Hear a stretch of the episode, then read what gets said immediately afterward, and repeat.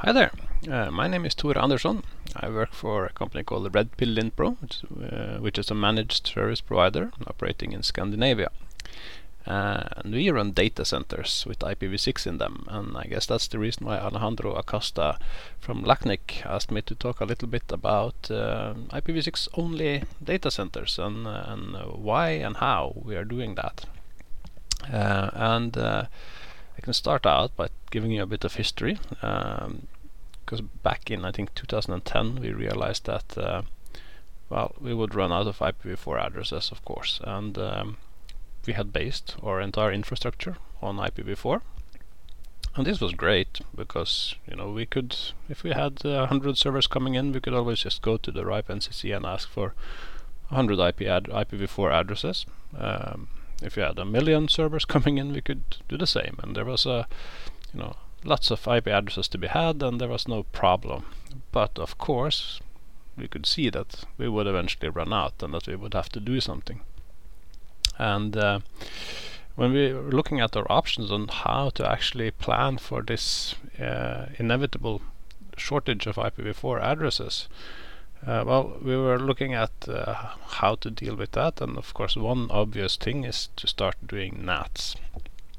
Um, but this option did not seem very pleasing to us because uh, we operate, you know, an internet data center where we serve uh, content for uh, internet audience, and performance and latency and keeping a low latency is very important for our customers.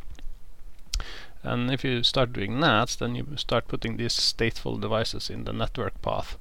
And stateful uh, tracking of all connections uh, in a network is not a very good idea if you care about you know performance and reliability, because it's hard to scale, it's hard to load balance, and it you know places constraints on how you can design your network because all the traffic needs to pass through that single NAT box in both directions. So that wasn't a very how, to put it, a very enticing option. So we wanted to do something else. Uh, and of course, you have you had IPv6. That's another option. Uh, but uh, even though IPv6 has you know limitless IP addresses, as long as you're still dependent on IPv4, you know deploying IPv6 doesn't really help you because if even if you're deploying IPv6 everywhere, if you are at the same time want to have IPv4 everywhere, you are you haven't solved anything with regards to you know running out of IPv4 addresses. So I mean that's the dual stack plan that the IETF originally um, recommended, but uh, it just won't work anymore because there are no IPv4 addresses to you know, keep the IPv4 half of your network uh, numbered um, until everybody else on the internet has uh, deployed IPv6 so that you can start turning off IPv4. So we saw early on that IPv uh, that dual stack was not a very good option. And even if it was, even if you know we have enough addresses to do to run dual stack, there's also the problem with complexity. Because when you run a network, you have to you know write ACLs, set up BGP sessions or OSPF topologies or you know uh, uh, whatever you want uh, or like you can do monitoring and all sorts of things that you need to do. When you have two protocols in use you need to do all of those things twice. And of course that means that you're doubling the number of places where you can actually make mistakes and something can go wrong and impact customer traffic. Um, and and that is when when you think about that as a network operator, that is you know bad enough. But uh, we are a managed service operator, which means that you know our bread and butter is to to run uh, services, applications, and so on. Uh, and um, and uh, those things are very very complex. You have especially nowadays with microservices and containers and you have uh, lots and lots and lots. In a single rack you can have you know, thousands of applications talking to each other um, and they all talk to each other over the network. So if you want to take all of those endpoints in uh, for communication endpoints and you want to dual stack them then you have suddenly so many more ways in which an application can operate. And it becomes very very complex to debug. It becomes very very complex to to understand how to how to um, uh, basically the entire flow of of information through the application before it actually exits the data center.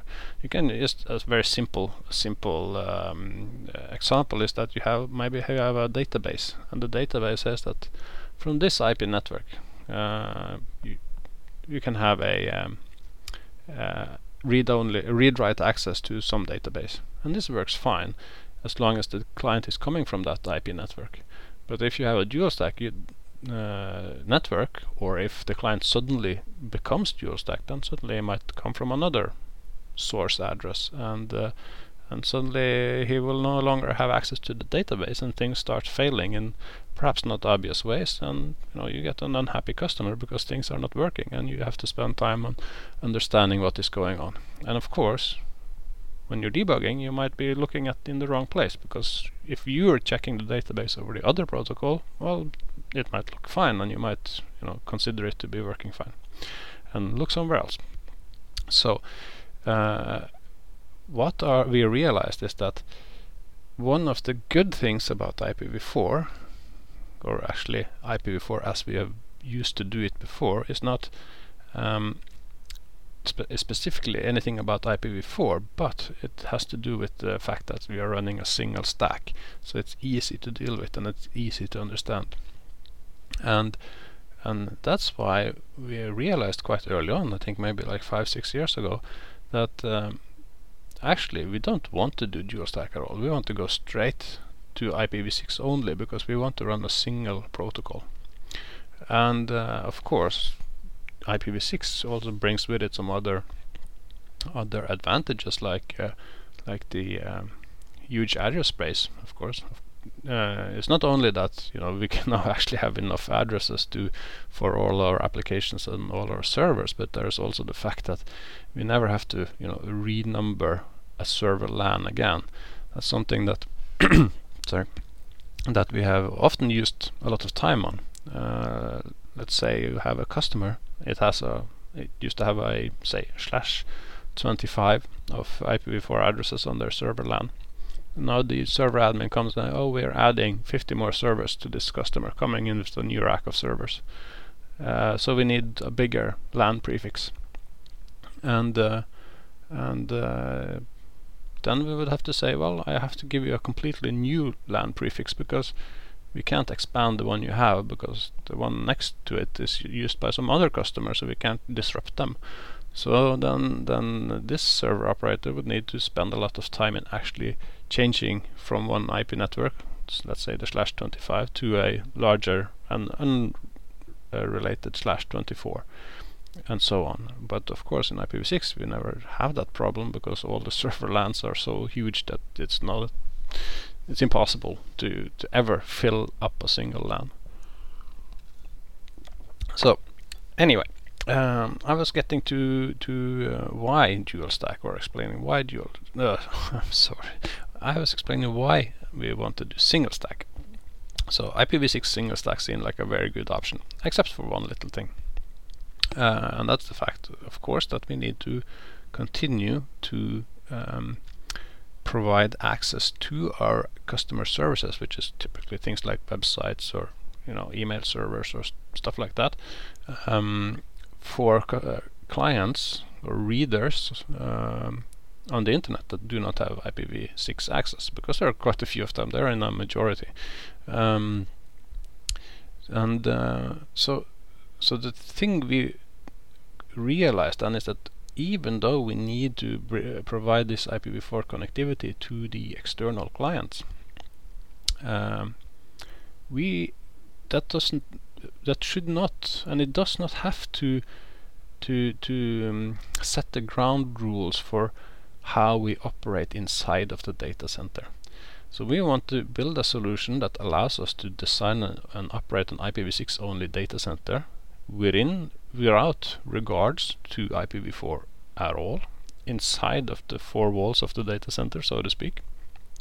Uh, and then we have some sort of a a um, uh, translator or glue layer sitting at uh, where the traffic enters the data center that can just translate traffic from IPv4 to IPv6. So um, and and that you know allows us to have a mode of operation where IPv4 is something that only a very small number of networking engineers that operate this translation system need to worry about. Well, all of the server admins and application developers and so on, they can only they don't have to worry about IPv4 or dual stacked which makes things much easier for them. They can just think about one protocol stack and admittedly it is perhaps a bit unfamiliar for a new employee to deal with IPv6 if he has not dealt with IPv6 before. And but this is quite an doesn't take too long to adjust to that because they are not spending that much time working with the networking code anyway. So so this uh, solution we came up with anyway is called uh, SIITDC, which stands for Stateless IP ICMP Translation for Data Center Environments. It's an adaptation of an existing standard called just SIIT, and it's adapted to fit the um, the um, IP uh, data center use case. So basically, what it allows us to do is, like I said, to say that if we have a IPv6 only data center with some IPv6 only uh, server or load balancer or whatever it is that is supposed to be uh, accessible from the IPv4 internet because it is you know a public website for for example. Then we can just um, uh, set up a static mapping on one or more of these translators uh, between that server's IPv6 address and some public IPv4 address. And that is of course a public IPv4 address that we need to get from somewhere. Uh, so um, here in the RIPE region we get a slash 22 of IPv4 addresses from RIPE and that of course allows us to run 1024 uh, ser uh, public servers services in, in this manner. Um, and uh, the traffic the uh, the packet that comes in from the client, the source address of the packet will just be mapped into a slash 96-bit prefix. So we take the entire source address of the client and just put it into an IPv6 address and route it further on into the data center. Um, so, so the benefit of this is that, of course, once the traffic has passed the translator system and entered the data center, the the traffic is indistinguishable from you know regular IPv6 tra uh, traffic. So the, your firewall, your load balancer, your data center routers, and the web server itself uh, does not need to know anything about this. It just okay, it's IPv6, and you know all the server software supports IPv6, and there's no there's no problem there. And so you don't need to you know take any special considerations inside the data center to support um, the IPv4 the traffic from IPv4 how to call them legacy clients which is really nice. Um, so that's uh, SIIT um, there's a, a, RFC on it if you're interested. See it's uh, I don't remember the number but it, I can find it. Uh, RFC 7755 no Yes. RFC 7755. That's correct. Um, uh, so so it is a, a thing that we actually got through the IETF. So so it is uh, hopefully a thought out solution. And there is uh, open source implementations of it as well. Uh, one of them, the one we are using, is actually coming out of the LACNIC uh, region. It's uh, called uh, and it is uh, coming from uh, NIC Mexico and uh, Tecnológico de Monterrey.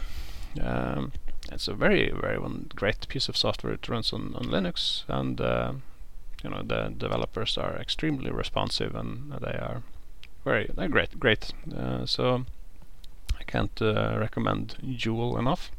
Um, the address is Jool, Juliet Oscar Oscar Lima dot mx for Mexico. Um, and uh, yeah, very easy to set up and run if you want to try this yourself. Uh, I've also been told that you can run this with uh, something called vector packet processing, which is or VPP, which you can find at fd.io, uh, Foxtrot Delta dot uh, India uh, Oscar. Uh, although I have never tested this myself yet, um, but um, yeah, that's about it. Um, so we are running Jool on multiple machines. I forgot to mention. Since uh, this is uh, stateless, we can just anycast the addresses and just configure these mapping rules the same on all nodes. So if we have issues with performance or throughput, we can always just add more translation servers. Um, and uh, traffic will just be, you know, load balanced across with ECMP or whatever. And the same with, you know, dealing with failures if one of the translator fails, then the traffic will just get rerouted to another. And that's all standard IP routing like OSPF or whatever.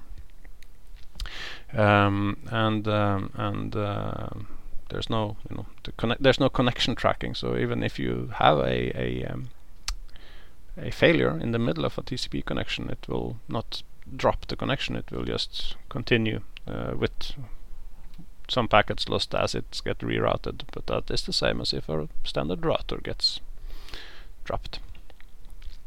So, uh, to sum up, uh, we are running uh, data centers where we have uh, customers in them that are IPv6 only, and uh, these are just regular websites, online editions of newspapers or whatever, you know, buying and selling websites or mail servers, you know, standard stuff, not you know technologically advanced, pioneering kind of uh, uh, customers or or uh, services really, and we are running them IPv6 only internally, and we are ensuring that uh, all of their users that are still IPv4 only can get to them, and that we do through this stateless translation system, and this has turned out to work really, really, really well, and uh, it's great because, like I said, now our admin folks and developers they have only one protocol to deal with again. And they don't ever have to worry about not you know uh, filling up their server LANs or getting running out of IP addresses on their internal infrastructure which is great. uh, I would also like to add that um, that um, even though we are using this uh, with uh, Jool that's not you know the only way to do this uh, one very well-known example that also run IPv6 only in their data centers for pretty much the same reasons that we do. Uh, that's Facebook, and they have some huge data centers, and uh, many of them. And they're saying that they are pretty much exclusively IPv6 only internally. And I think they are using their own sort of uh, HTTP uh, proxy or something like that to provide access for IPv4 only clients on the internet. Uh, that is, uh, though, I mean, that works just as well. Uh, it's not they just do the essentially the same thing, but they do it on layer seven instead of layer three, as what we are doing. But that's that's really an implementation detail, and maybe easier for them since they are very very focused on HTTP, obviously. But uh, but the basic motivation for running IPv6 only uh, in the inside is the same. And I would really like to uh, for you to to finish off by saying that if you're designing a data center and stop and think how would you do it if you didn't have any if you didn't have to worry about all the clients coming in from the you know from the global internet if you only had to worry about how it looked inside I think would it make sense then to run to run single stack and also single stack IPv6? Because if you do, if the answer to that is yes, then you should because you could you can do that and you can provide the access to the external clients uh, uh, afterwards. That's not a problem with this backwards compatibility solution. So um, that was really, I think, everything that I was asked to to answer. Um, I hope I hope uh, you've learned something, uh, or at least I hope that I provoked some some uh, thinking about maybe skipping the dual stack step and jumping straight into the IPv6 only world. Uh, we are not looking back. We are very happy we made this choice, and we are seeing that our uh, other operators that are stuck in the IPv4 only world with NATs, they are struggling more and more. So we are good to have you know left that that uh, problem to somebody else. So that's all. Thank you very much. And I, if there's any questions, you you'll find my email address somewhere on the web, and just feel free to get in touch. Okay. Bye bye.